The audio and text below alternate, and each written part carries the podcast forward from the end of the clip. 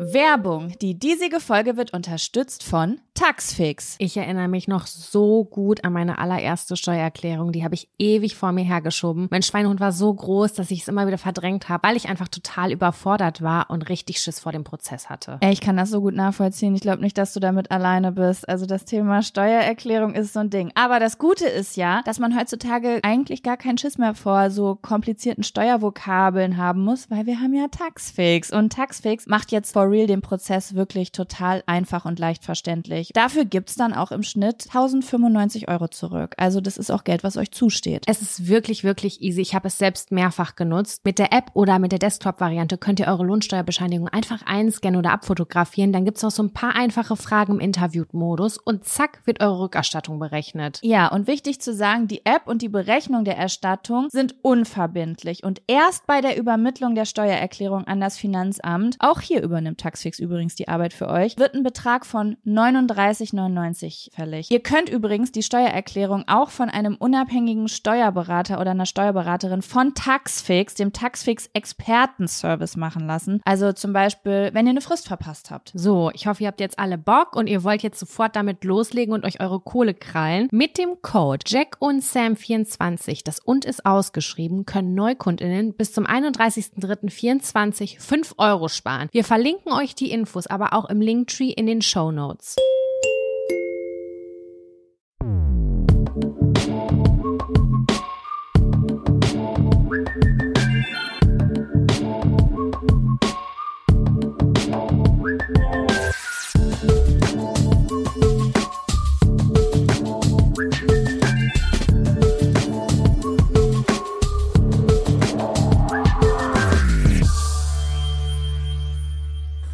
Hallo und herzlich willkommen zur zweiten Live-Show Jack und Sam.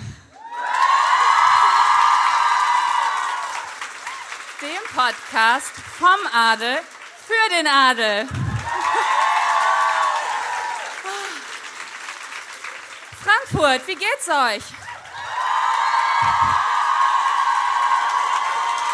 Okay, Sam, die waren eigentlich. Warte, eigentlich passt es jetzt nicht, aber ich wollte es schon immer mal machen. Ich konnte euch nicht hören, Frankfurt. Wie geht's euch?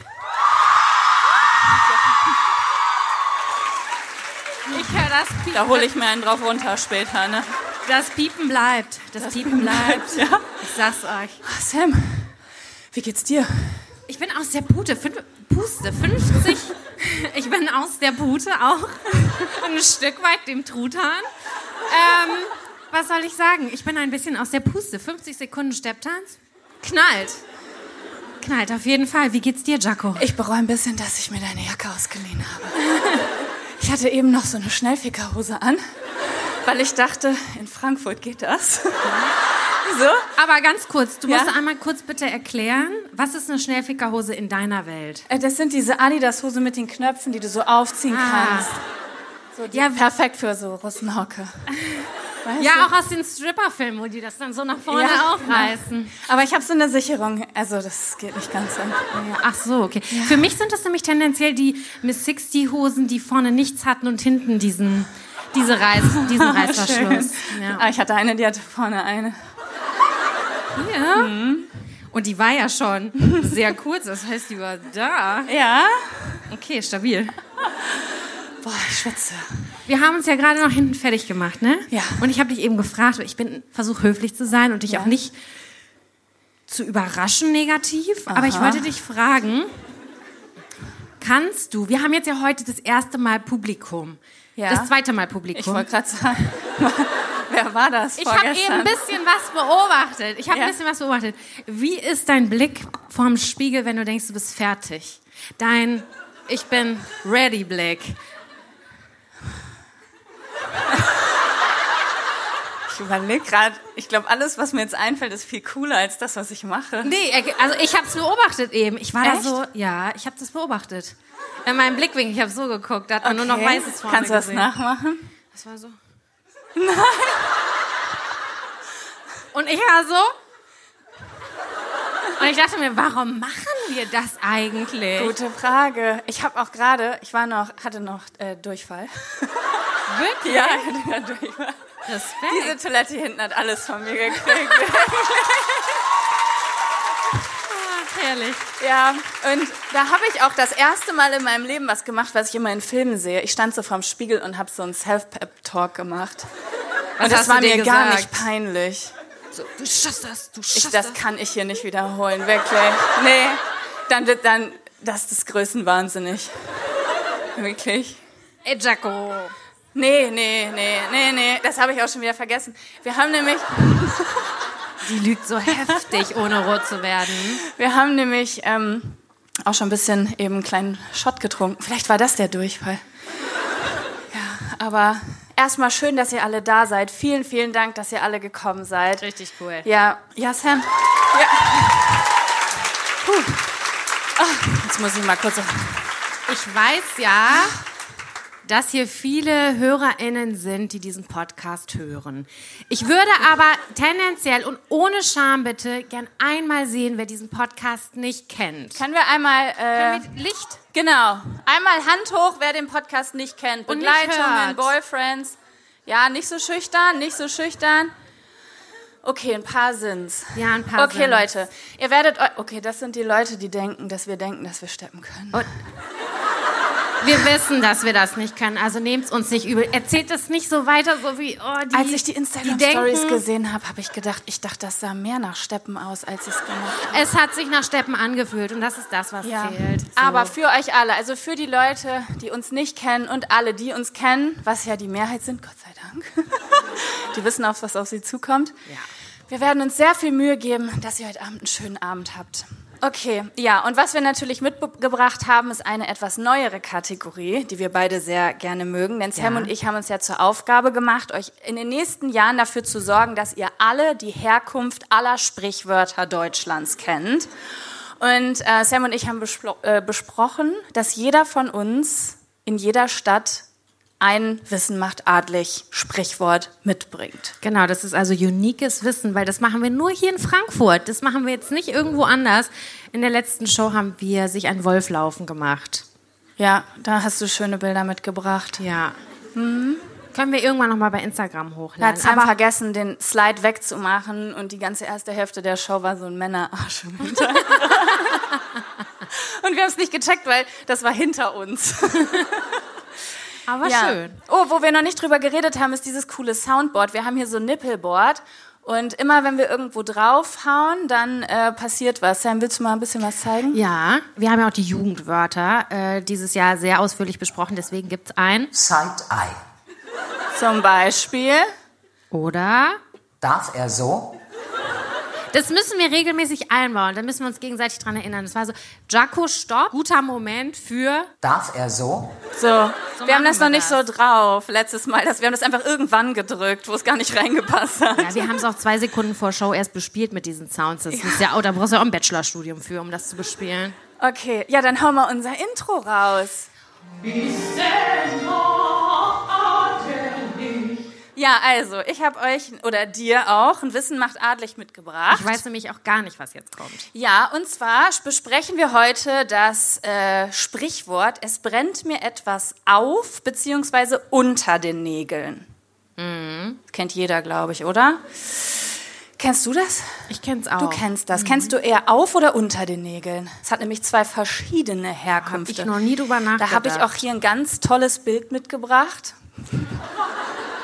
I. Das hat 50 KB. Ich habe einfach bei Google Nails on Fire eingegeben. Und dann kam das. Ich find's schon auch sehr ekelhaft. Ja? Ja. Ja, eklig. es gab nicht so viel zur Auswahl, ehrlich gesagt. Ist, also das ist, die sind doch teuer, die Nägel. Das ist voll die Verschwendung. Meine nicht. das muss ich dir sagen. Ja, okay. Sam, was denkst du denn, wo das Sprichwort herkommen könnte? Also dieses, dieses Bild hat mir gerade sowas ein bisschen vorweggenommen, weil ich habe gedacht, alle Sprichwörter kommen irgendwie aus dem Mittelalter. Habe ich so das Gefühl? Ja. Was soll sowas?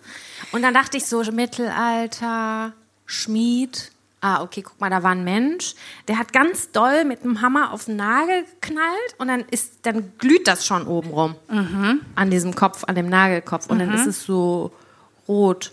Weil Metall bei viel Kontakt ja auch rot wird.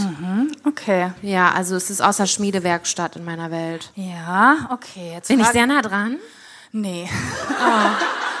Aber du bist zeitlich, also es ist schon ein älteres Sprichwort. Jetzt frage ich mich gerade. Ich gehe mal, ich frage mal.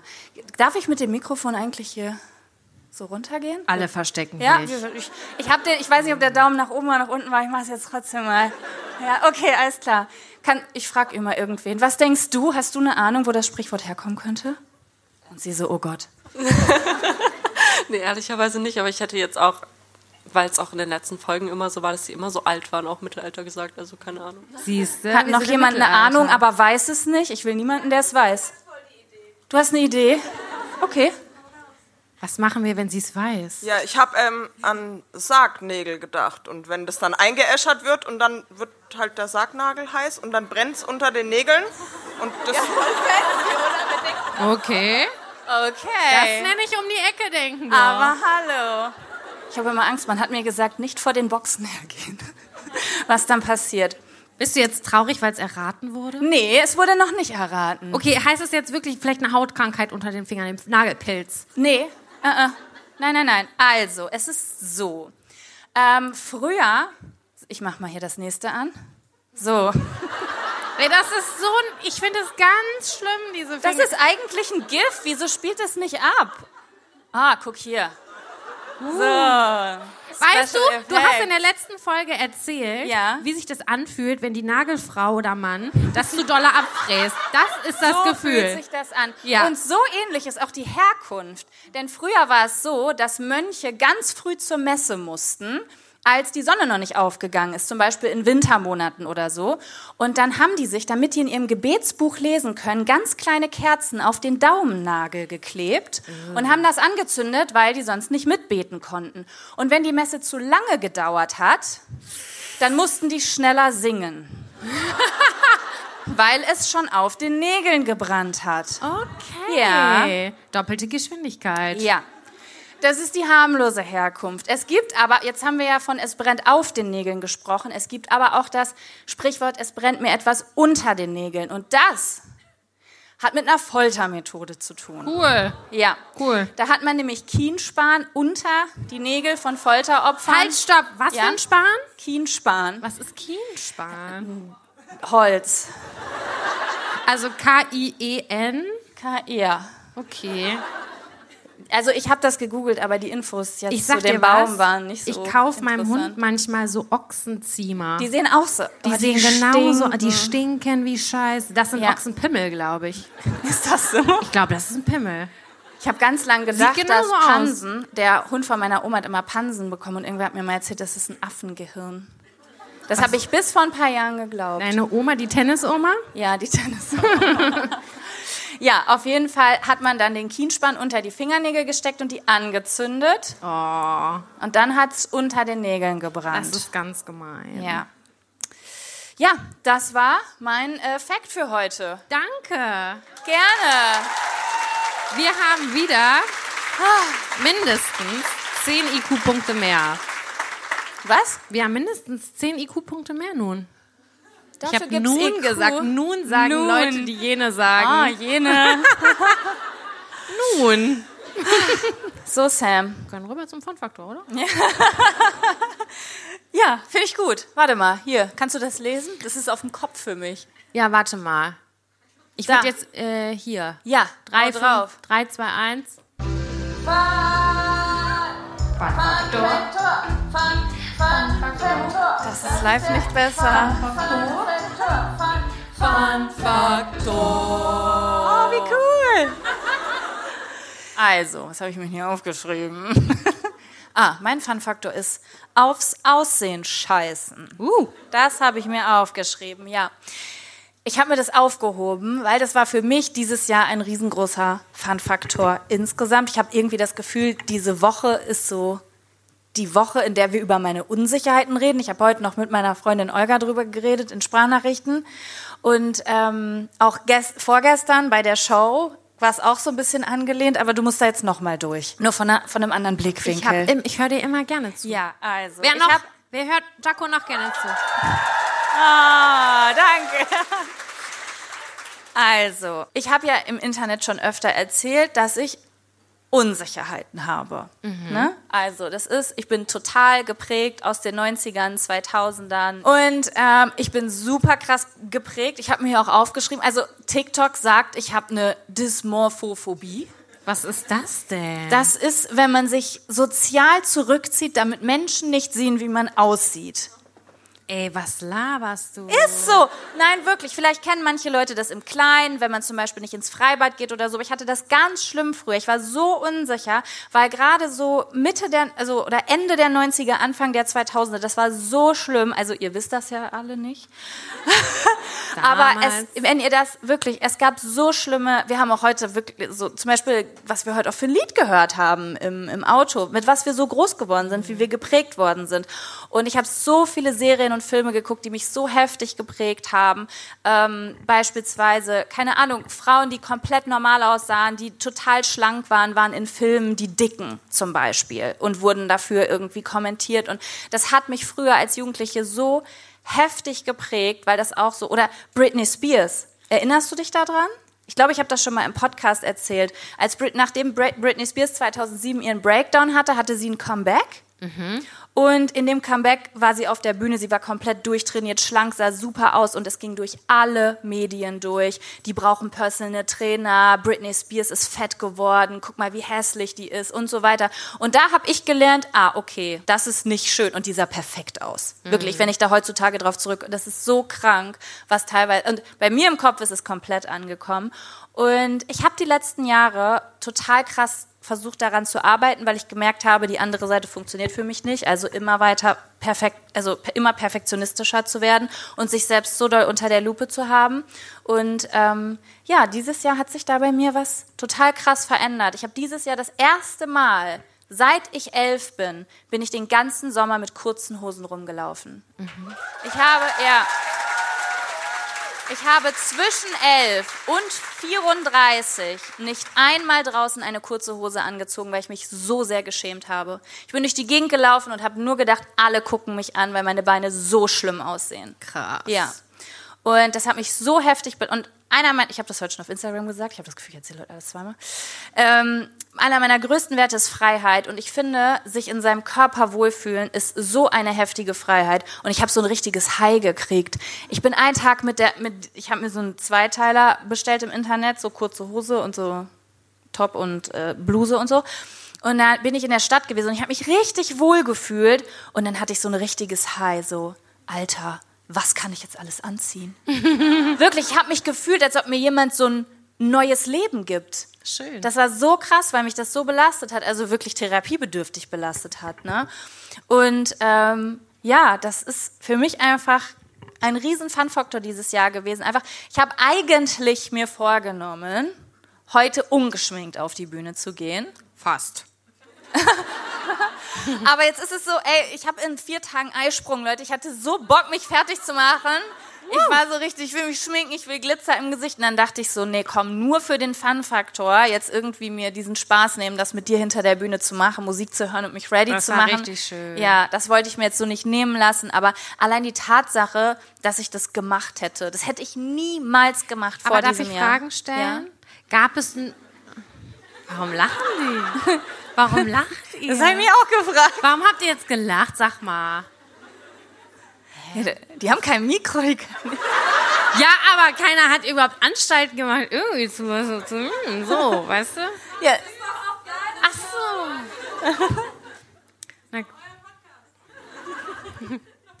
Äh, auf jeden Fall wollte ich jetzt gerade äh, was sagen. Jetzt habe ich den Faden verloren. Ach so, ich Ja. wollte gerne wissen. ja. Ach, jetzt verstehe ich das. Darf ich was sagen? Ist doch auch deine Show. Ah.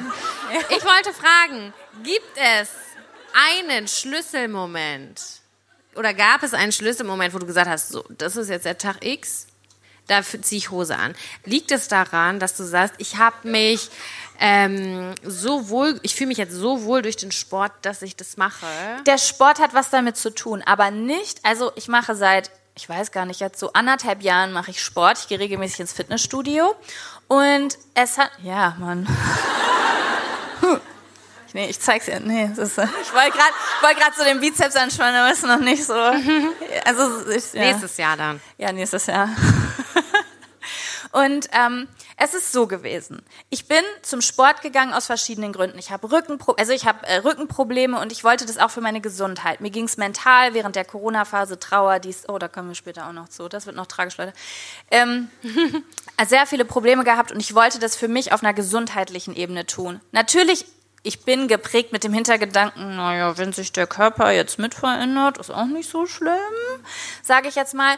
Und dann habe ich aber was für mich verstanden. Und zwar, ich habe ein Jahr lang gesund, also jetzt nicht übertrieben gesund, sondern so gesund gegessen. Ich habe nicht Diät gemacht oder sowas, sondern ich habe gesund gegessen, habe mehr Gemüse, Frosterbeutel, Gemüsebeutel. also nicht mehr nur Tiefkühlpizza, sondern auch mal ein Froster Gemüsebeutel. Und ähm, äh, bin äh, zwei bis dreimal die Woche zum Sport gegangen und habe dann nach einem Dreivierteljahr so gemerkt, oh, mein Körper verändert sich gar nicht. Und das war für mich voll das Aufwachen irgendwie. Das war so, ich fühle mich gesund, ich fühle mich gut, aber damit ich irgendeinem Ideal entspreche, was ich mit 12, 13 Jahren mal gelernt habe, müsste ich mich quälen. Mhm. Und das will ich nicht. Und das war für mich der Moment, jetzt gerade mache ich das, was ich mir gesundheitlich immer gewünscht habe. Ich bewege mich und ich esse Gemüse. Und das ist so, wie ich bin. Das ist so, wie ich aussehe und das ist okay und das ist schön. Ich finde es schön, dass du das sagst. Es äh, macht dich freier, es macht ja. dich glücklicher. Und ich finde, du strahlst das auch aus, muss ich sagen. Dankeschön. Ich habe auch bald Eisprung. Sollen wir mal auf die Uhr gucken? Was oh. sagt das? Was heißt das? Wir haben 45 Minuten gelabert und es nicht gemerkt. Das uh, ich habe auch gerade gedacht. So Leute, es kommt immer, das vergeht so schnell, ne? Das ist unfassbar. Nein, aber die Show ist noch nicht vorbei. Alle so, Gott, geht's jetzt nach Hause? Okay. Nee, aber die Sache ist, wir haben uns ja eben richtig schon reingepichelt schon. Und deswegen müssen wir jetzt kurz auf Klo.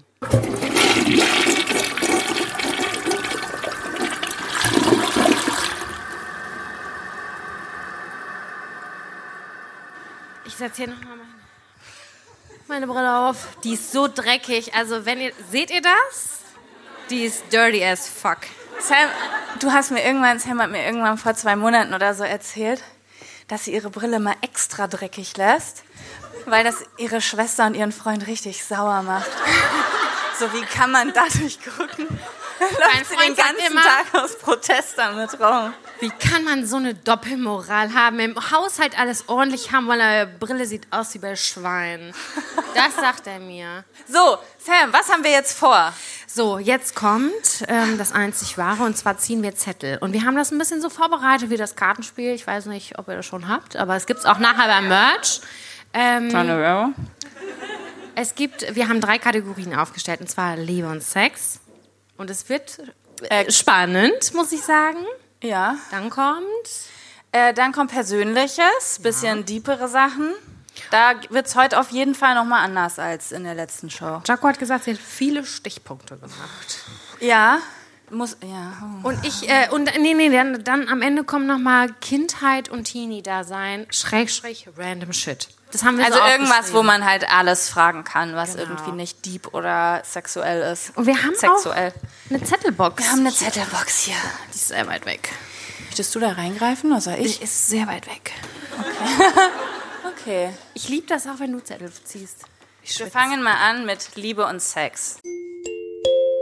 Werbung. Die diesige Folge wird unterstützt von Taxfix. Ich erinnere mich noch so gut an meine allererste Steuererklärung. Die habe ich ewig vor mir hergeschoben. Mein Schweinehund war so groß, dass ich es immer wieder verdrängt habe, weil ich einfach total überfordert war und richtig Schiss vor dem Prozess hatte. Ich kann das so gut nachvollziehen. Ich glaube nicht, dass du damit alleine bist. Also das Thema Steuererklärung ist so ein Ding. Aber das Gute ist ja, dass man heutzutage eigentlich gar keinen Schiss mehr vor so komplizierten Steuervokabeln haben muss, weil wir haben ja Taxfix. Und Taxfix macht jetzt for real den Prozess wirklich total einfach und leicht verständlich. Dafür gibt's dann auch im Schnitt 1095 Euro zurück. Also das ist auch Geld, was euch zusteht. Es ist wirklich, wirklich easy. Ich habe es selbst mehrfach genutzt. Mit der App oder mit der Desktop-Variante könnt ihr eure Lohnsteuerbescheinigung einfach einscannen oder abfotografieren. Dann gibt's auch so ein paar einfache Fragen im Interview-Modus und zack wird eure Rückerstattung berechnet. Ja, und wichtig zu sagen, die App und die Berechnung der Erstattung sind unverbindlich und erst bei der Übermittlung der Steuererklärung an das Finanzamt, auch hier übernimmt Taxfix übrigens die Arbeit für euch, wird ein Betrag von 39 39,99 fällig. Ihr könnt übrigens die Steuererklärung auch von einem unabhängigen Steuerberater oder einer Steuerberaterin von Taxfix, dem Taxfix Expertenservice machen lassen. Also zum Beispiel, wenn ihr eine Frist verpasst habt. So, ich hoffe, ihr habt jetzt alle Bock und ihr wollt jetzt sofort damit loslegen und euch eure Kohle krallen. Mit dem Code Jack und Sam 24, das und ist ausgeschrieben, können Neukundinnen bis zum 31.03.24 5 Euro sparen. Wir verlinken euch die Infos aber auch im Linktree in den Show Notes.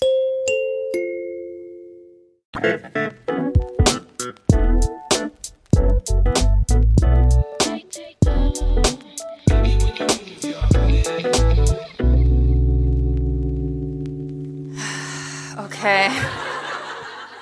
Das ist nochmal anders, wenn wirklich Leute hier sitzen. Ja. Okay, ja, wir haben in. Ah, wobei, in der letzten Show hast du auch, also das hättet ihr mitkriegen müssen, ne? Sam in der letzten Show, was du alles rausgehauen hast. Willst du mich jetzt bloßstellen? Nee. Was habe ich denn rausgehauen? Was? Du hast erstmal allen erzählt, wie laut ich Sex hatte und du vorm Fenster standest. War das, war das schlimm? Nein, es war okay. Sorry. So, Sam. Auf diesem Zettel steht, hast du schon einmal in der Schule masturbiert? In Klammern, ungewöhnliche Orte, an denen du masturbiert hast, falls du nicht in der Schule masturbiert hast. Hä? Anonym. Aber kommt hier aus Frankfurt. Ja. Sam, hast du schon mal in der Schule masturbiert? Ich habe in der Theorie, in der Theorie habe ich nicht in der, Sch äh, in der Schule masturbiert, aber in der Schwimmhalle, wo wir mit dem Schulunterricht Sport, Schwimmsport hatten. Dann sind wir in dieses Lübecker Hallenbad gefahren. 3232 Lübbecke, da im Hallenbad, da habe ich mit einer Freundin haben wir uns abgesprochen. Da haben wir gesagt, das war, wir waren jung. Guck mal, und wenn man jung ist, dann hat man so einen Bonus. Weil ich würde es sonst nicht erzählen, glaube ich. Das wäre mir schon arg unangenehm. Wie alt warst du denn? So, so zwölf, elf, zwölf. Hast du jetzt 17 oder warst du 11 oder 12? Nein, elf, zwölf, siebte Klasse wollte ich sagen. Ach, siebte Klasse. Okay, und dann bist du in das, in das Gymnasium Also die- interne Schwimmbad gegangen. Pass, nee, nee, nee. Wir waren in der, im, im, in der Schwimmhalle in 3232 Lübeck. Ach so, okay. Da, wo die Milchbar vorne ist. Ja. ja. Da ist, das ist ein Stadthallenbad, das ist ein Becken, zwei Becken. Die sind, das ist lächerlich. Das ist wirklich winzig. Aber meine Freundin und ich haben vorher immer sehr viel miteinander gespielt. Okay. Wir hatten sehr viel, po also wir waren noch sehr jung. Das ist so ein kleiner schleichender Übergang gewesen. Ich weiß nicht, wie es bei euch war, ganz ehrlich jetzt, ne? Aber wir haben über Puppen gemerkt, dass wir die nackt ausziehen wollten, dass da irgendwie eine Art von Sexualität stattfindet. Weiß ich jetzt erst auch im Nachgang. Und dann haben wir gesagt, boah, cool, wenn ich die Puppe, oh Gott, ist das, Ja? wenn ich die Puppe nehme, Was für eine Puppe eigentlich? Eine Barbie, eine, Eine Babyborn? Eine Babyborn. aber der Übergang war Barbie in der siebten Klasse. ja, ach, vielleicht sechste, fünfte? Hast du noch, hast du Babyborn gespielt? Ich versuche gerade irgendwie das einzuordnen. Ich weiß es nicht. Vielleicht. Oh, war das früher? War das zu der Zeit, wo du Sex gespielt hast? Vielleicht? Ja! Da hast du mir erzählt, was du acht oder neun. Vielleicht war es auch Grundschule. Pass auf. Und dann haben wir gemerkt, wir kriegen Gefühle untenrum. Da habt ihr drüber geredet? Okay, das finde ich krass. Dann haben wir es nebeneinander hingelegt. Im Kinderzimmer. Okay. Und haben unsere Puppen genommen und haben die in unserer Mumu geschrubbelt. Das ist die Wahrheit. Und dann haben wir irgendwann gemerkt, oh, da kommen Gefühle. Kein Plan, was das ist, aber die sind cool. Und dann haben wir gesagt, hör auf, das krass zu nennen. nee, ich finde das voll die, also krasse Friendship so. Ja.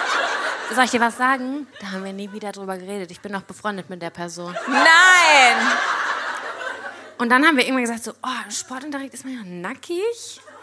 Warte, ihr wart nackig. Wir waren nackig und dann waren wir in der Schwimmhalle. Nach dem Schwimmen bist du halt rausgekommen und du hattest kurz Zeit, um deine Haare zu föhnen. Das war mir der übelste Pain, die Haare trocken zu machen. Dann haben wir gesagt, okay, die Zeit nutzen wir. Dann gehen wir halt mit nassen Haaren zurück in die Schule und legen uns in diese einmal ein Quadratmeter große Umkleidekabine beim Schwimmbad auf den Boden. und schrubbel dann so.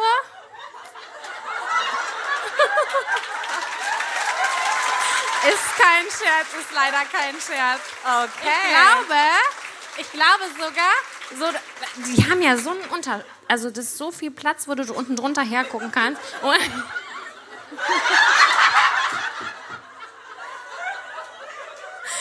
habe sie halt da drunter hergesehen. Und ich war da auch drunter und ich war so.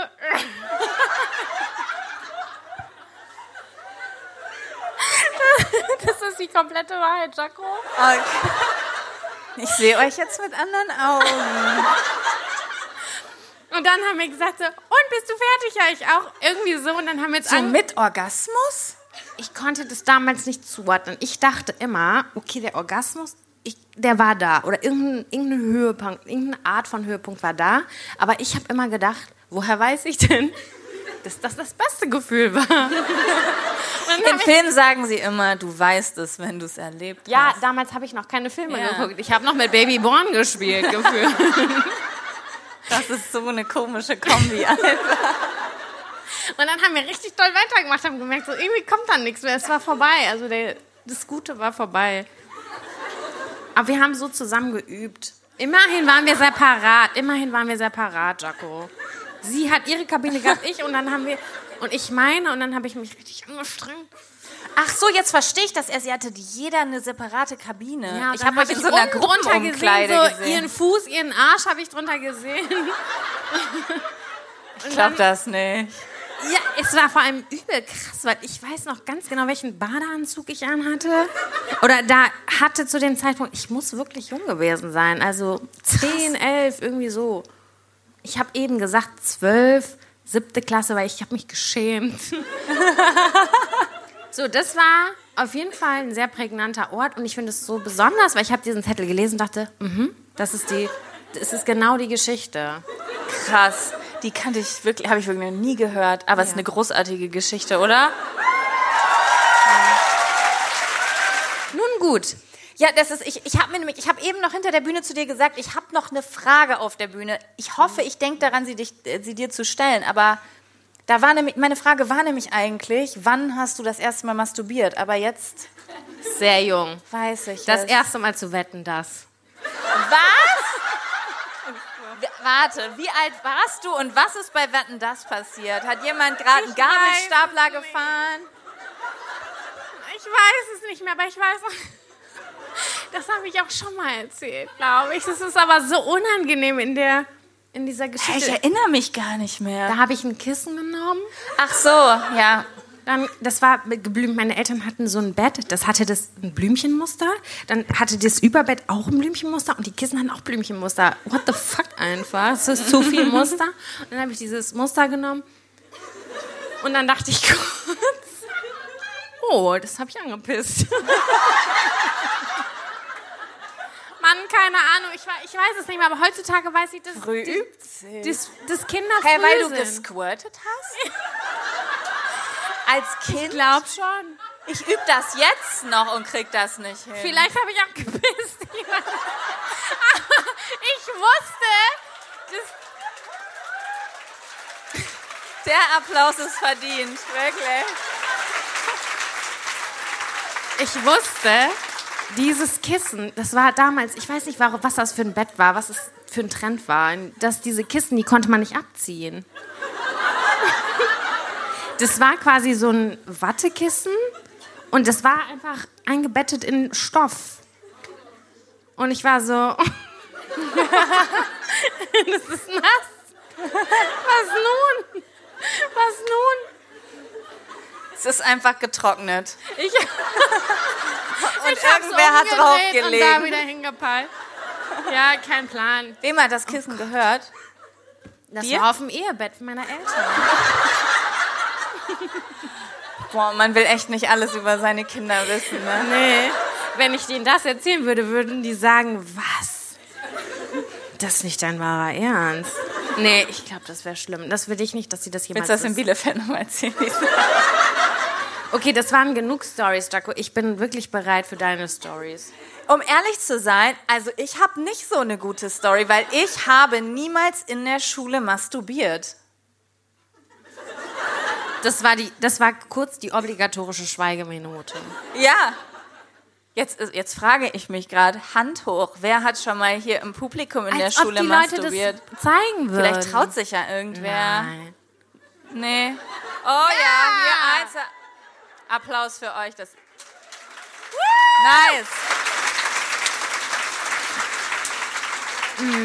Jetzt muss ich gerade an so eine, Steff, äh, so eine TV-Total-Folge denken. Da war Charlotte Roach und hat gesagt, jede Frau hat doch äh, Haare in, an, am Anus. Und dann hat er gesagt, echt? Und sie so, ja, die rasieren alle. Und dann ist sie aufgestanden und hat gesagt, los, Girls im Publikum, wer hat alles Haare am Anus? Und niemand hat sich gemeldet. Niemand. Ey, fies, die Arme. Ja. Arme. Ja, also ich habe nie in der Schule masturbiert. Ich musste zurückgreifen auf, äh, wie, was stand da? Orte, an denen du masturbiert hast, falls du nicht in der Schule masturbiert hast. Wie alt warst du? Alt. Also das, nee, wobei, eine Sache, oh, ich weiß nicht, ob ich über die eine Sache rede. Jaco, ich habe gerade alles exposed, alles. Ja, aber das ist irgendwie verstörend und könnte in den falschen Hals geraten.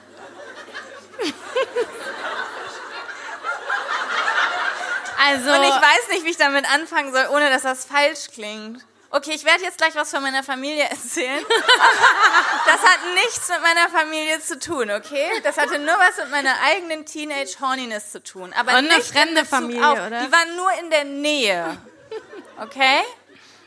Ich habe mal in einem LKW masturbiert. Flex? Während ich so getan habe, als würde ich schlafen. Also ein LKW hat ja vorne zwei Sitze und hinten sind ja so, so Betten. Und ich da habe noch ich. nie in einem, so einem LKW. Ja, du hast vorne einfach so eine Sitzbank, da sitzt der Fahrer oder falls jemand daneben sitzen will. Und hinten ist halt, sind halt so Betten drin, wo du dich hinlegen kannst. Und da habe ich mal masturbiert. War wer anwesend? Ja, aber hat es nicht mitgekriegt.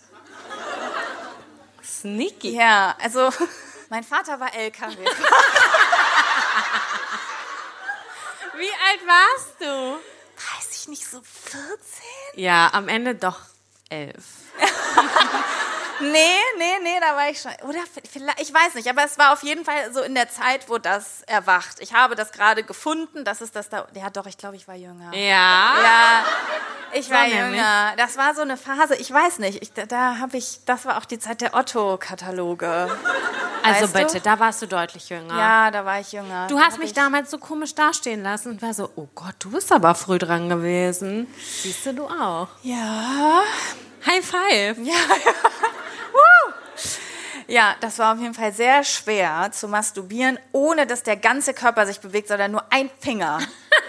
Das weiß ich noch ganz genau, das war richtig anstrengend. Ich habe währenddessen immer gedacht, das ist so schlimm, das ist so schlimm, das ist so verstörend, das darfst du niemals jemandem erzählen. Dann habe ich mal als Beifahrer, ich hab's mit Autos, als Beifahrerin masturbiert, während mein Freund Auto gefahren ist. Da muss ich aber zu meiner Verteidigung sagen, das war zur Beruhigung der Nerven.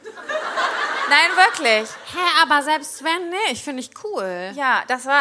Kann das jemand nachvollziehen? Ich, mas, ich masturbiere manchmal, weil ich gestresst bin. Ja. So. Und ich war auf dem Weg zu einem sehr stressigen Termin. Und dann habe ich meinen Freund gefragt, ist es okay, wenn ich kurz neben dir masturbiere? Hä, und er so, hell yeah. Ja, hat er gesagt, gönn dir. Finde ich schön. Ich, Ja. finde- ich finde das sehr vertraut und ich finde es auch, wenn ich so ein bisschen jetzt nicht an euch denke, finde ich diese Idee auch ein bisschen sexy. Bisschen. Es hat sich so ein bisschen mechanisch angefühlt, also so wirklich zweckmäßig, sage ich jetzt mal. Ja. Und dann habe ich noch aufgeschrieben Restauranttoilette. Ähm, hoffentlich nicht McDonald's. Nein, nein. Nee, das, ich weiß nicht, wo das war. Ich weiß nicht mehr, wo das war. Aber das war so, ich glaube, das war Safe-Eisprung. Und ich musste das loswerden. Ja. Ja. Verstehe ich. Da habe ich dann so, ich habe so meine Schnell Schnelltechniken. Die habe ich ganz früh geübt, wirklich. Ich habe das damals, das werde ich nie vergessen. Meinen allerersten Orgasmus hatte ich, während ich Sit-Ups gemacht habe. Kennst du die, wie heißt das nochmal? Coregasms? Hä, Den allerersten? Ja, ich glaube ja. Und dann machst du ganz doll Bauchübungen. Ist das so angespannt, dass da. Boah, das habe ich noch nie geschafft. Ja, und dann habe ich so viel Bauchübungen gemacht. weil ich ja noch gar nicht wusste, wie man das anders macht, wisst ihr? So. Wie alt warst du da? Weiß ich nicht, irgendwas zwischen 10 und 12. Okay, gut. Das war sehr viel Masturbation, sehr viel Privates hier in Frankfurt. Ja. Ich bin bereit für äh, einen neuen Zettel. Wie sieht's Okay. aus?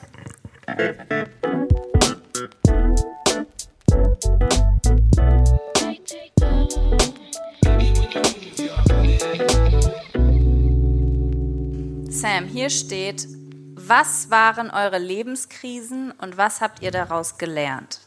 Anonym. Ich finde das krass. In Frankfurt ist fast alles anonym gewesen. Ey, weißt du, ich frage mich, wie viel Zeit wir überziehen können. Ja, ich hoffe, ihr habt Zeit. Ich,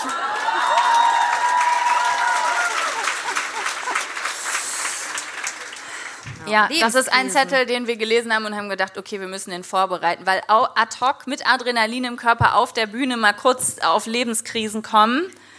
Und dann habe ich äh, die aufgeschrieben und was soll ich dir sagen, Sam? Ich habe erstmal eine halbe Stunde auf dem Bett gesessen und hab geheult, weil ich mich gefühlt habe, als hätte ich eine Therapie hinter mir. Wirklich? Ja. Bei mir war es anders. Ich habe das aufgeschrieben und dachte so, boah, nee, richtig krass. Cool, was du alles geschafft hast. Ja, das ist- Chaka. Ja, Aber ja, beginnen wir mit Okay. deiner ersten Lebenskrise. Wie alt warst du, wo warst du und ähm, was hat dich dazu gebracht? Also ich habe es von fünf auf vier beschränkt. Ich wollte nicht übertreiben. Meine erste Lebenskrise, die ich jetzt wirklich Lebenskrise nennen würde, würde ich sagen, hatte ich mit Anfang 20. Ja, das war die Trennung von meinem ersten richtigen Freund. Das war also so, ich hatte mehrere Beziehungen. Ja, Sorry, das du war nicht judgy. Das war nicht judgy. Das war so heftig, das war so emotional. Das war so die erste große Trennungsgeschichte. Ja, das war richtig, richtig schlimm. Das war eine ganz, also jetzt rückblickend, früher hätte ich das gar nicht gesagt, jetzt rückblickend war das schon eine sehr ungesunde, eine sehr, sehr toxische Beziehung.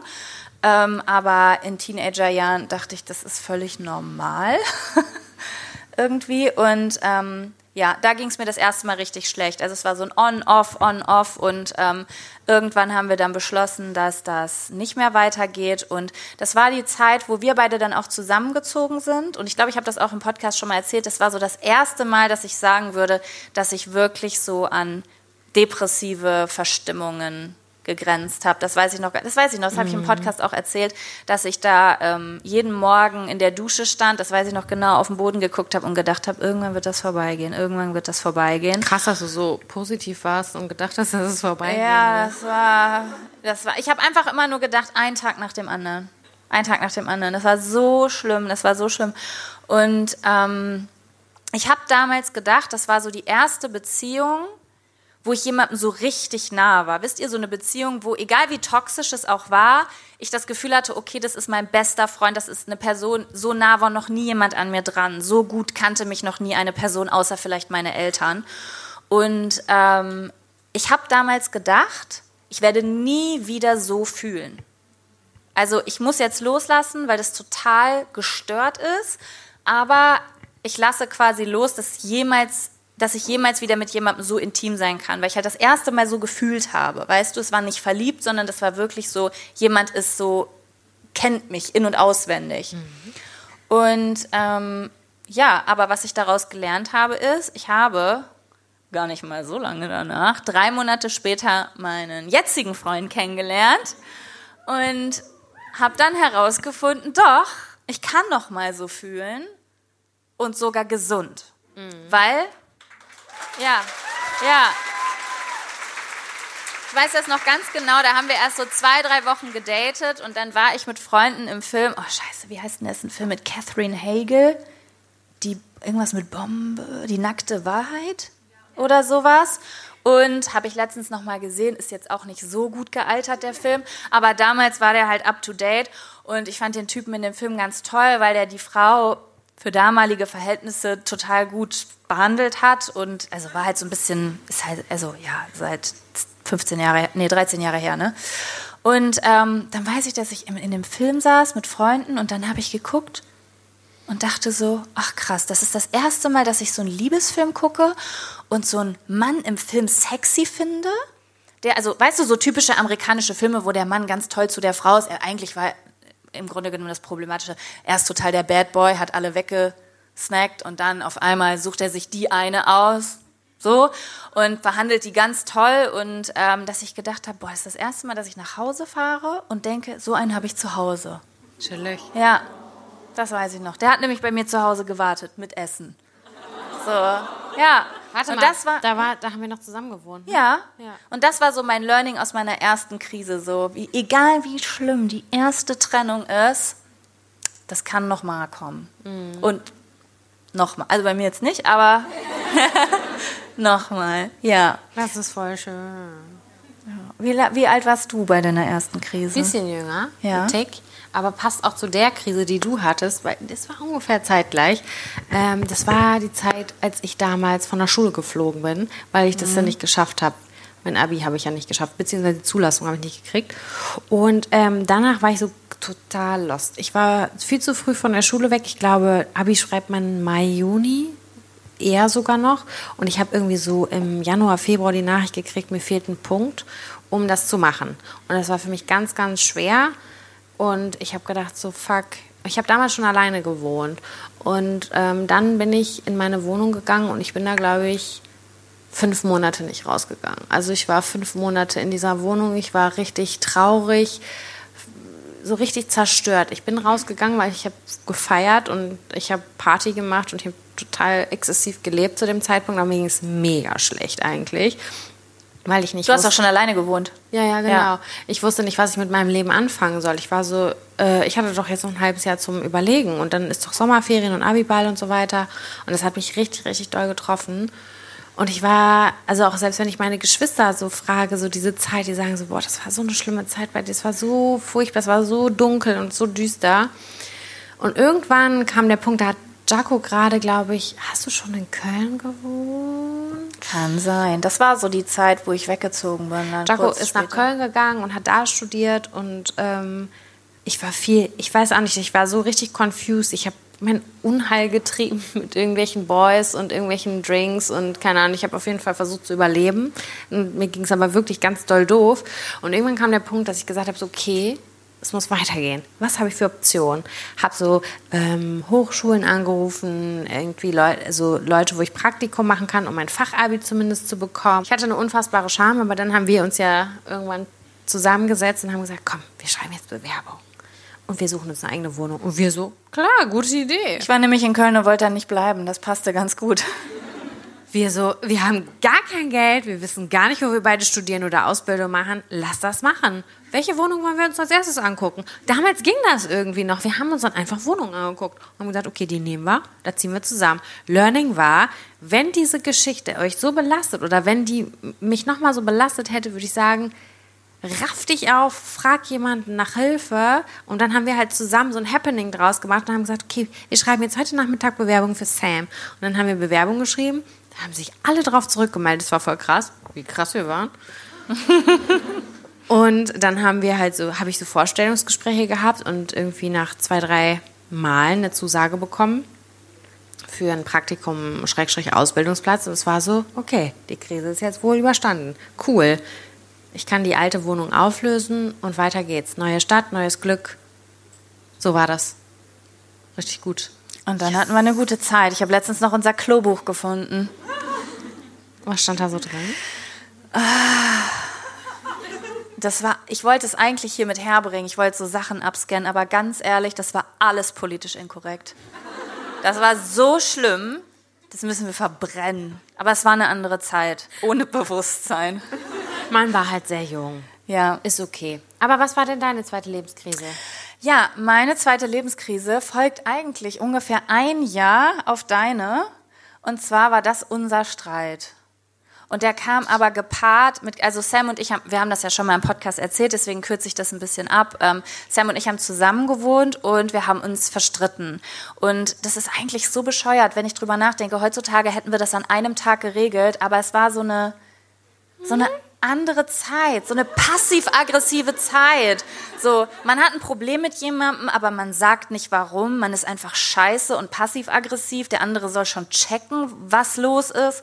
Und so hat sich das irgendwie hochgeschaukelt. Und ähm, das waren einfach ganz banale Dinge, die auch so ein bisschen was mit den Struggles auf der jeweiligen Seite zu tun haben. Aber Sam und ich haben uns auf jeden Fall verstritten. Also es sind super viele beschissene Dinge auf einmal passiert. Also erstmal hatten wir unseren Streit und sind auseinandergezogen. Und dadurch habe ich halt auch so meinen Freundeskreis verloren, weil du kanntest, also wir waren in einem gemeinsamen Freundeskreis, aber Sam hatte diese Freunde halt schon mega lang. Und ich bin halt so in der Oberstufe dazugekommen, aber die waren halt auf einmal alle weg. Und dann ist unser Hund gestorben zu Hause und ich hatte einen Schwangerschaftsabbruch und mein Freund hat mit mir Schluss gemacht. Und das ist alles so in drei Monaten passiert.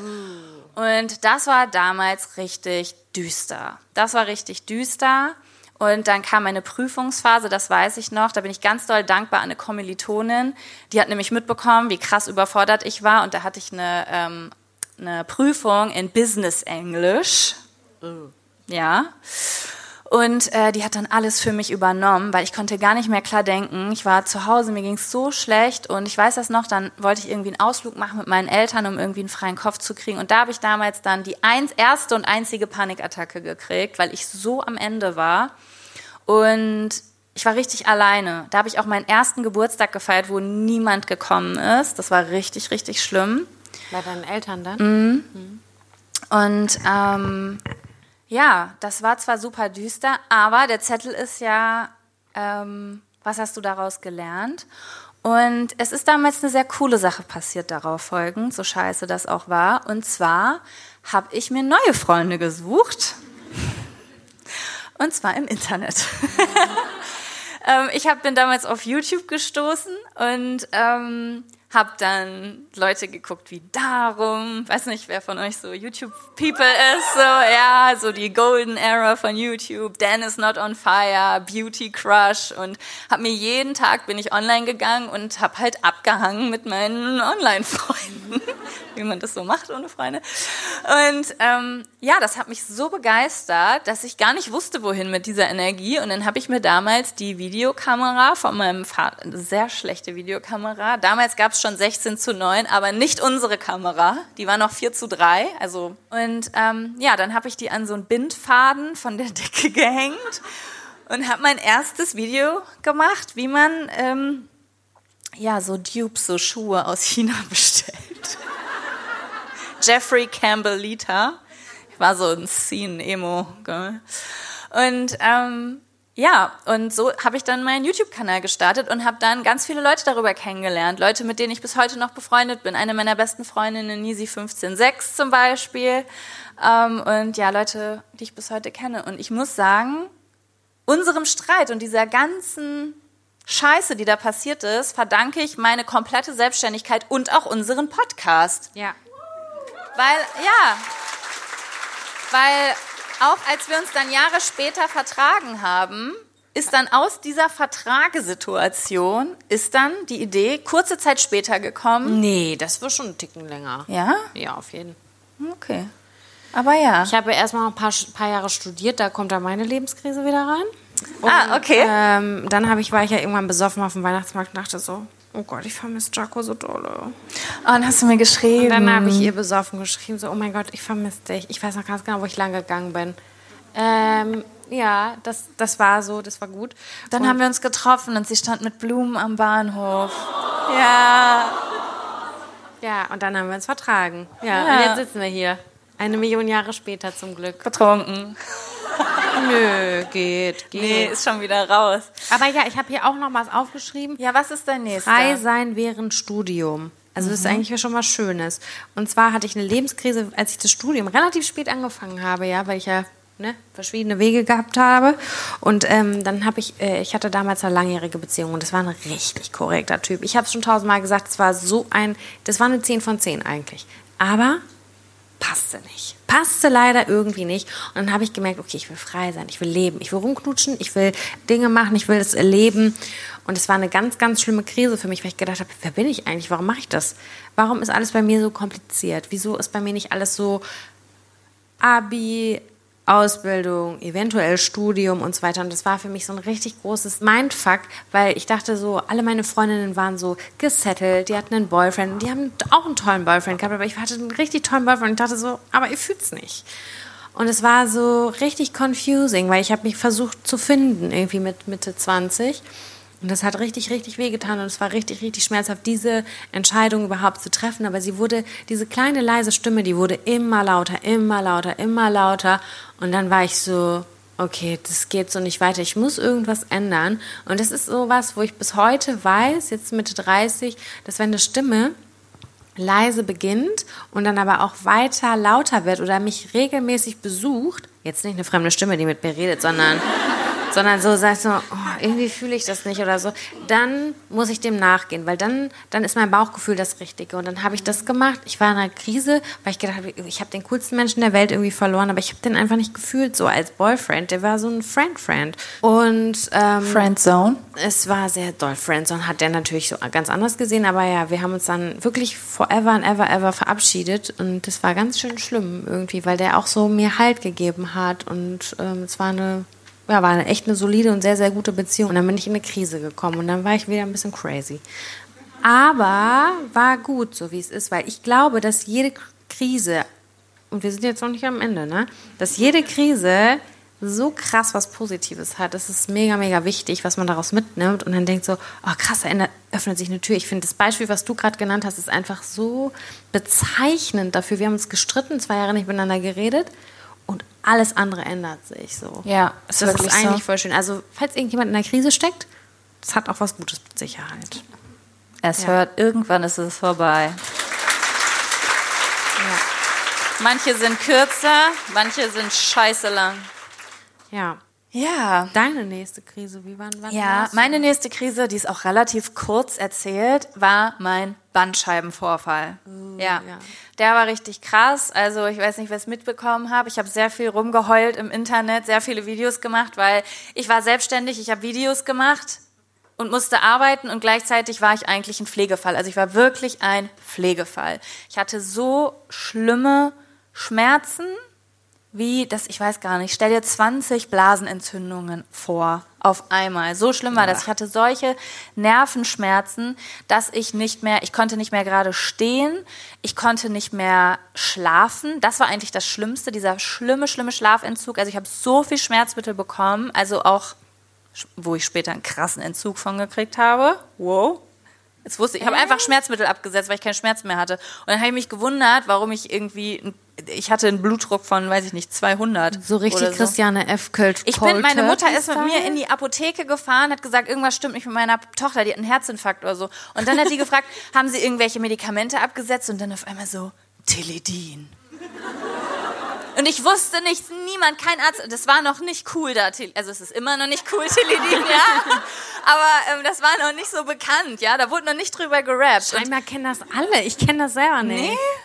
Ist scheinbar ein sehr, sehr, sehr, sehr starkes Schmerzmittel. Ja, war's. Mit Entzugserscheinung. Mit Entzugserscheinung. Ich wusste das nicht. Niemand hat mich aufgeklärt. Ich habe es einfach abgesetzt nach der OP. Aber vor der OP, die Schmerzen waren so schlimm.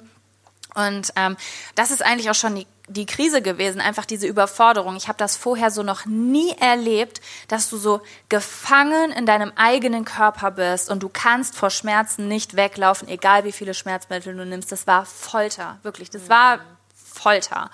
Und was ich aus dieser Zeit mitgenommen habe, ist wirklich, wie wichtig es ist, in solchen Phasen Menschen zu haben, die dir helfen. Also welche emotional? Ähm, jeder Mensch, der mir nahe stand in dieser Zeit, hat mir so heftig geholfen. Also ich habe noch eine Unterhaltung mit meinem Papa, dem ich nachts um drei Uhr geschrieben habe. Ich war in Berlin, ich war, ich konnte nicht schlafen, ich wusste nicht wohin mit mir und habe ich meinem Vater geschrieben so, ich kann nicht mehr, ich weiß nicht, was ich machen soll. Kannst du mich aus Berlin abholen? Hat er mir nachts um drei zurückgeschrieben, morgen früh fahre ich los. Hm. Ich habe noch so geschrieben so, wieso bist du noch wach? Also dafür habe ich das Handy doch, du bist meine Tochter, sollst mich erreichen können. Mhm. Und es war so, ich lag nachts im Bett, ich habe so geflennt einfach. Und ähm, mein Freund ist, ist der eigentlich hier? Ich kann den nicht sehen immer. Da, ja. Applaus erstmal. Der hat Der ist jede Nacht, ist er mit mir. Wir wohnen in der, also meine Eltern wohnen in der Nähe von so einem Supermarkt und ich bin immer nachts, weil ich nicht schlafen konnte. Ich bin, ich hatte weniger Schmerzen, wenn ich in Bewegung war. So krumm in Bewegung. Und ich bin die ganze Nacht um den Supermarkt gelaufen. Jede Nacht. Und mein Freund ist jede Nacht mit mir aufgestanden und ist mit mir um diesen Supermarkt rumgelaufen. Und meine, das war wirklich, meine Mutter hat mir morgens, mittags, abends was zu essen gemacht und ans Bett gebracht und so. Und auch nach der OP, ich konnte irgendwie drei Monate nicht richtig laufen und so. Ich war ein richtiger Pflegefall. Ich habe mich nur fürs Video drehen auf den Stuhl gesetzt mit Schmerzen, damit ich weiter Geld verdiene. Und ähm, was ich daraus mitgenommen habe, ist wirklich einfach so, sich wirklich die Menschen zu merken, die da sind, wenn es dir richtig kacke geht. So, was das bedeutet eigentlich.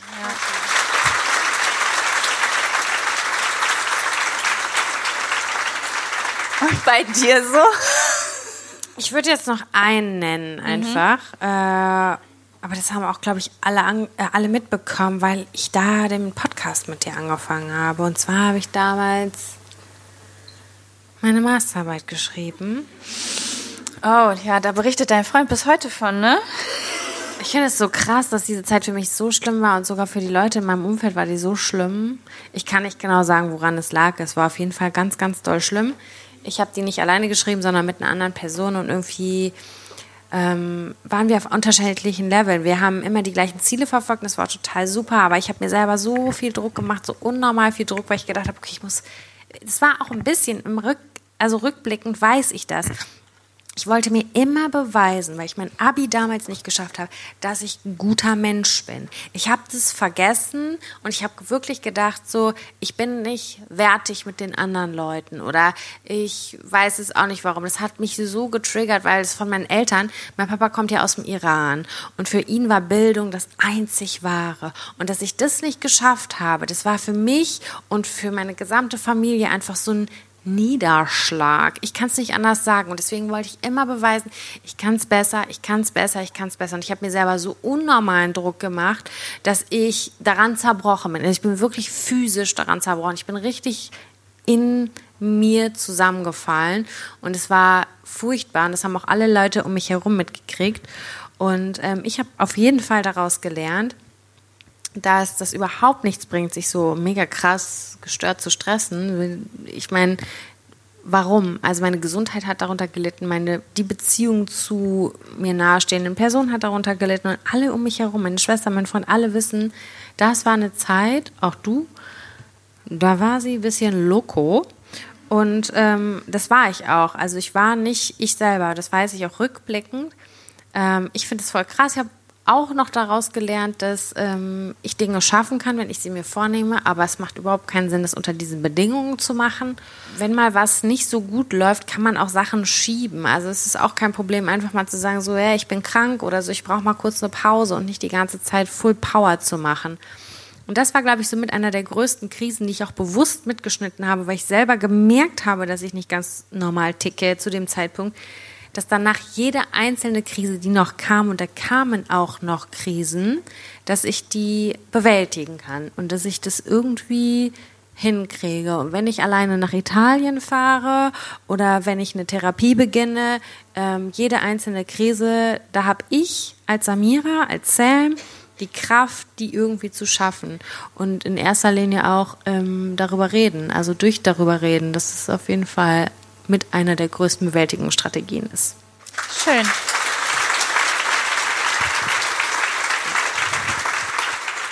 Sam, ich bin jetzt unsicher. Ich bin unsicher wegen der Zeit. Ich habe hier noch eine Krise. Was ist die größte? Ja. Schließe ich das jetzt ab oder machen wir den Deckel zu? Nee, ich würde die schon gerne noch hören. Okay. Ich habe das Gefühl, dass ich eine Triggerwarnung aussprechen muss. Triggerwarnung, Tod, Selbstverletzung. Ich gehe nicht ins Detail, aber ich möchte es trotzdem ansprechen, falls jemand vielleicht gerade einmal auf die Toilette gehen möchte oder so. Ich glaube, den meisten Leuten unter euch ist meine größte Krise bekannt, weil ich sie im äh, Podcast oft angesprochen habe. Sie hat mich die letzten vier, fünf Jahre, vier Jahre, vier, fünf Jahre begleitet. Und äh, ja, die größte Krise meines Lebens war der Tod von meinem Vater. Oh, scheiße. Oh, scheiße. Ja, und es ist aber auch das größte Learning meines Lebens und deswegen wollte ich das trotzdem erzählen, auch wenn es mir schwer fällt. Ähm, ich habe trotzdem gedacht, dass das Adrenalin mich ein bisschen über Wasser hält. Ja, vor äh, 2018 ist mein ähm, Vater gestorben und das war immer die größte Angst. Das war die allergrößte Angst in meiner Kindheit schon, ne? dass irgendwie meine Eltern sterben. Ich komme aus so einer ganz kleinen Kernfamilie, Mutter, Vater, Kind und sonst halt super wenig Verwandte. Und es ist dann 2018 passiert und das war richtig, richtig schlimm, weil ähm, es ist nicht nur so gewesen, dass ich halt einen Menschen verloren habe, sondern es ist so meine ganze Familie zusammengebrochen. Also meine Mama ist äh, in die Psychiatrie eingewiesen worden, weil sie das nicht verkraftet hat, weil die beiden ähm, 30 Jahre lang verheiratet waren.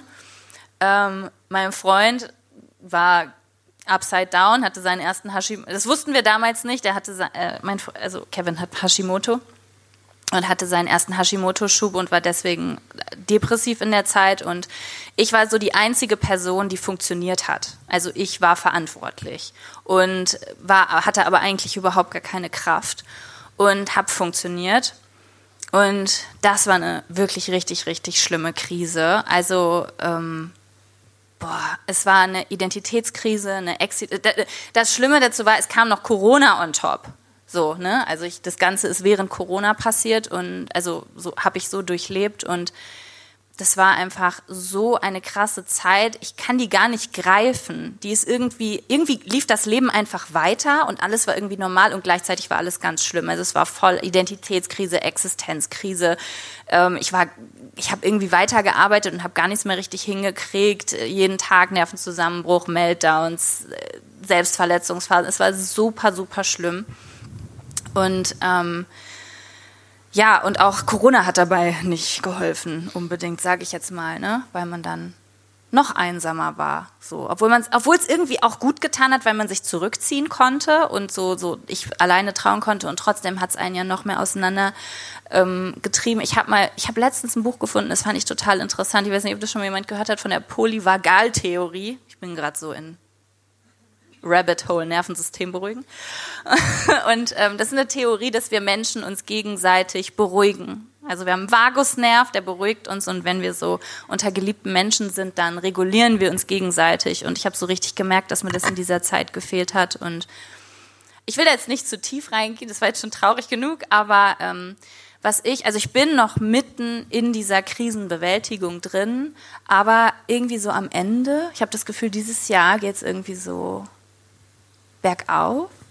Und also schon länger bergauf, aber so, dass ich so merke, so wow, ich bin wieder standhaft. Und ähm, was ich auf jeden Fall gelernt habe, ist einfach mit diesem Thema Tod umzugehen und dass man diesen Pfeiler, ich sage immer, wenn ich das Leuten erkläre, das ist irgendwie, als hättest du so ein Haus und jemand kickt irgendwie so ein Teil vom Fundament weg und das Haus ist total instabil und du hast keine Ahnung, wie dieses Haus gebaut wurde. Du merkst nur auf einmal, irgendwas hat mir Sicherheit gegeben und hat mich glücklich gemacht und ist einfach nicht mehr da. Und ich weiß aber gar nicht, wie das gebaut wurde, weil das von meiner Kindheit an einfach da war. Und dann fängst du irgendwie an, so mit Stöckern und krummen Steinen das irgendwie aufzubauen und manche Sachen werden nicht mehr so schön wie vorher, aber manche werden sogar schöner, weil man halt voll irgendwie so daran wächst und lernt. Und ja, in dieser Zeit habe ich so gelernt, dass man so diese Pfeiler selbst wieder aufbauen kann. Und ich habe gelernt, wie wichtig Menschen sind. Das habe ich gelernt.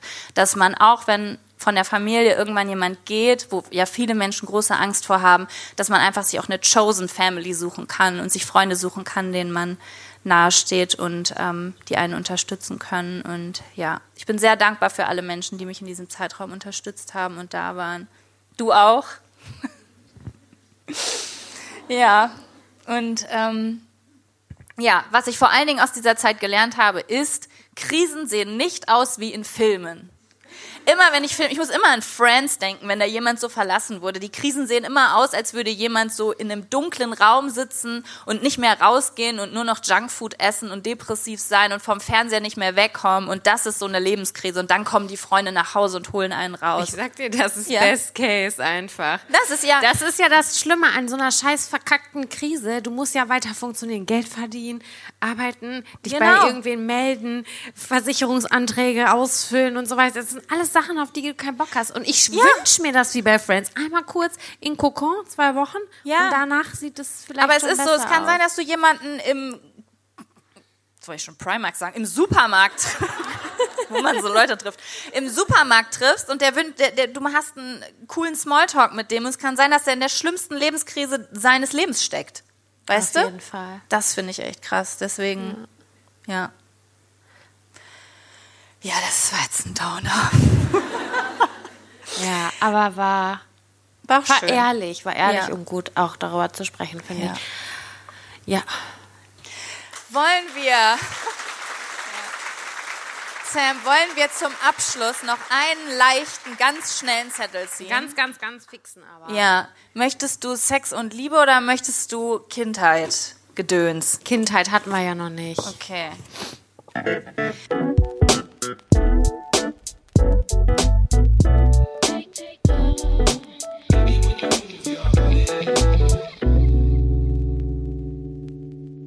Hier steht, für was habt ihr in eurer Kindheit bzw. Jugend mal so richtig Ärger bekommen? Von Eltern, Lehrern, Punkt, Punkt, Punkt, ganz egal.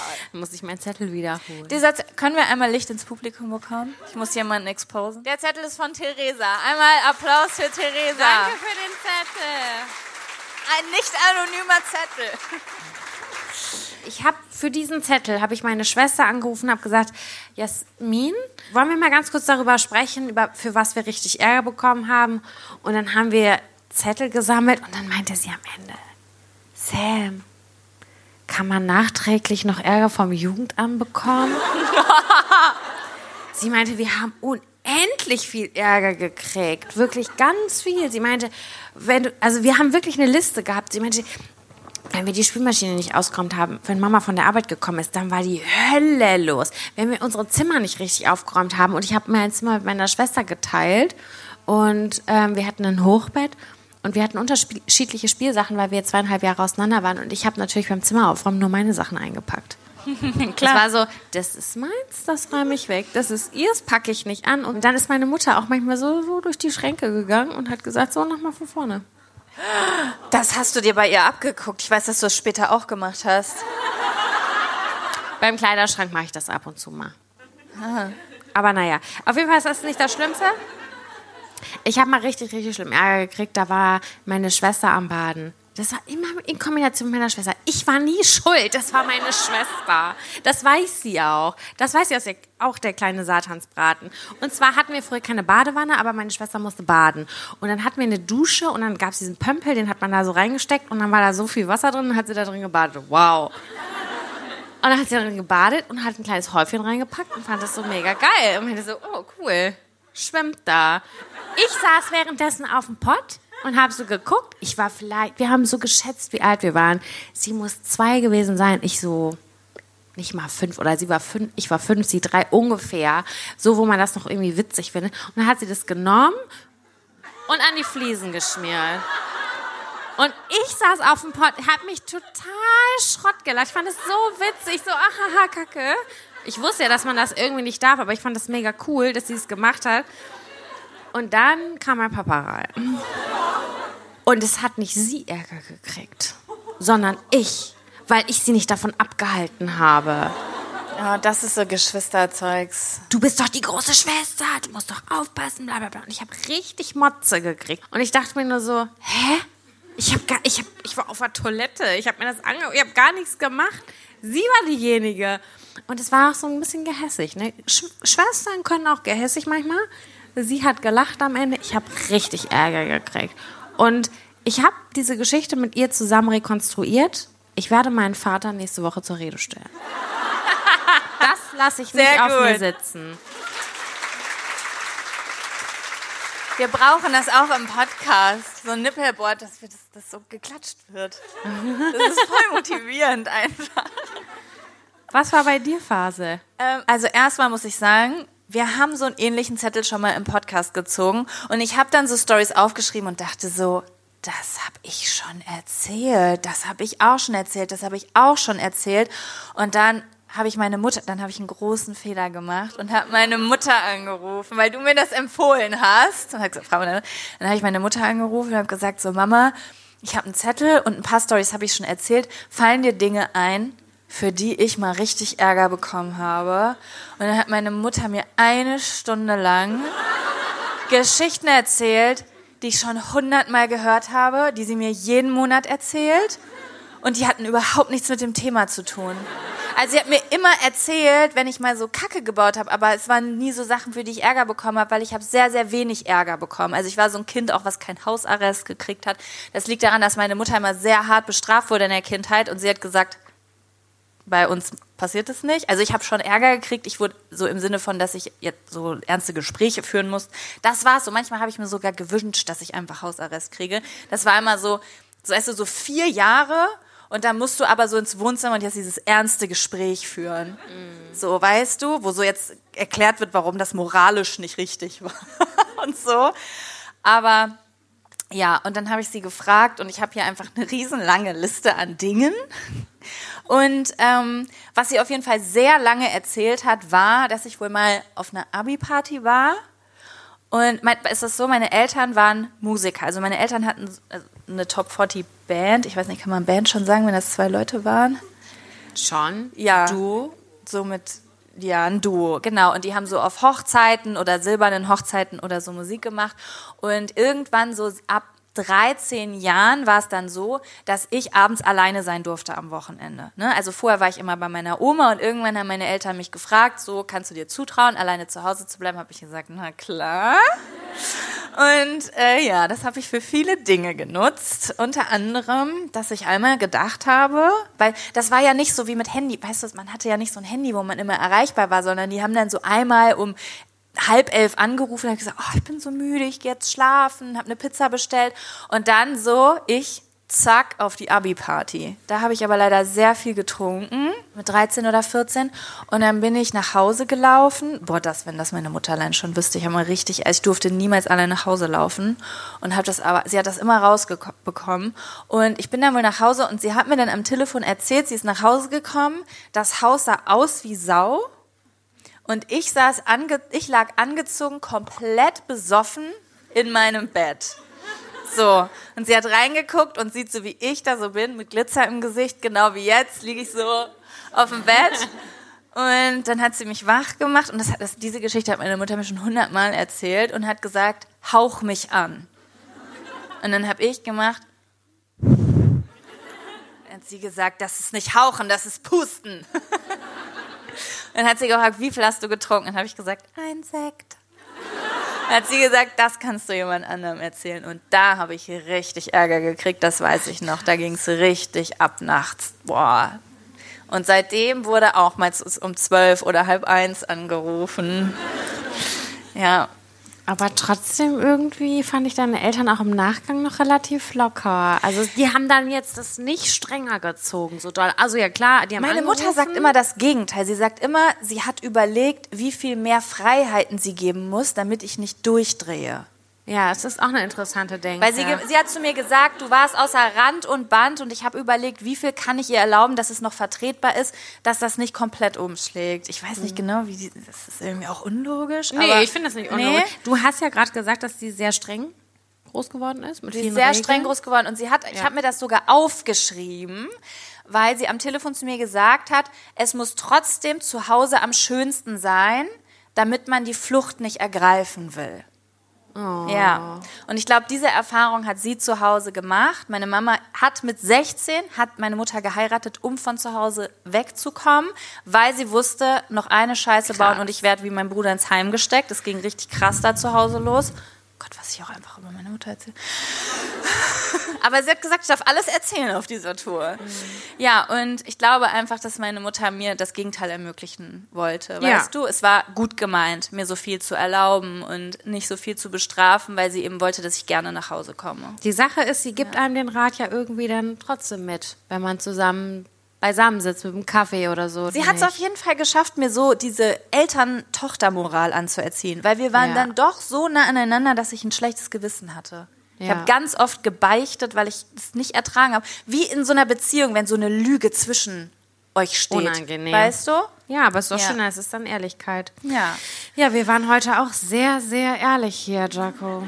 Ja. Sehr ehrlich.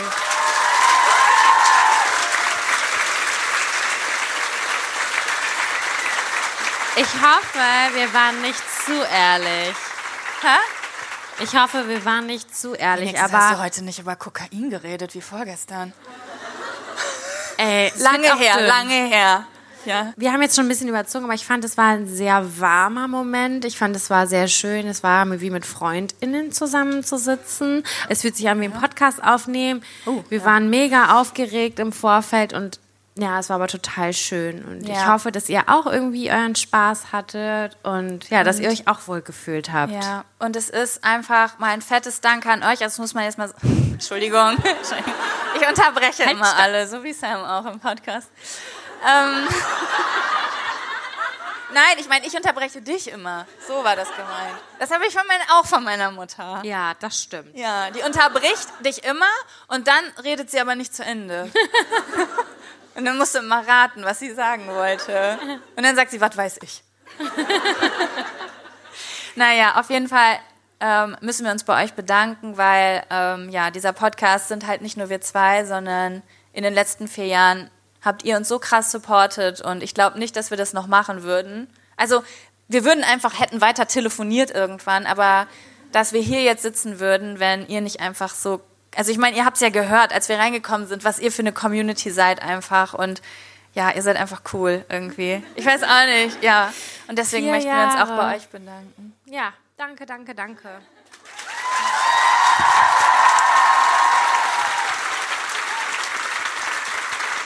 Ich habe hier schon so meinen Pointer in der Hand, weil das eigentlich dazu gehört.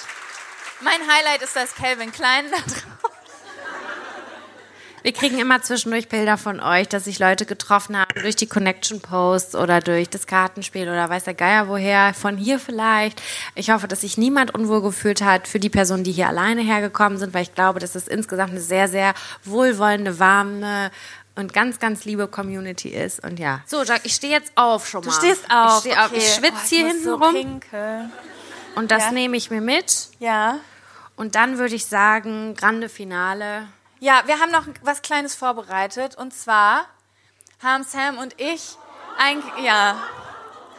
Ihr werdet euch gleich wundern und denkt, ihr denkt jetzt, oh, da kommen Kinderfotos, aber wir sind so alt, dass wir gleich alt, fast, ja, okay, nicht gleich, das wäre Wunschdenken, ne? Wir haben leider extrem wenig Freundschaft, äh, Freundschaftsfotos, haben wir festgestellt beim Ja. Zusammenstellen dieses Videos, was ein sehr gutes Zeichen ist, denn wenn wir zusammen sind, Ja, aber wir hatten nicht auch so Sony Ericsson, Alcatel One Touch Easy. richtig. Aber wir haben wenig Fotos, weil wir irgendwie wenig Fotos machen, wenn wir zusammen Ja. sind, auch wenn es beruflich eigentlich oft, oft erfordert ist, aber wir, wir, vergessen enjoy- die. Wir sind real life. ja. So. Drück auf Play. Genau, wir haben kleine, eine kleine Präsi gemacht und haben einfach die Fotos, die wir haben, zusammengetragen, um einfach nochmal so das Feeling unseres Podcasts für uns zusammenzutragen. Und damit würden wir uns von euch verabschieden. Danke, dass ihr da wart. Ja.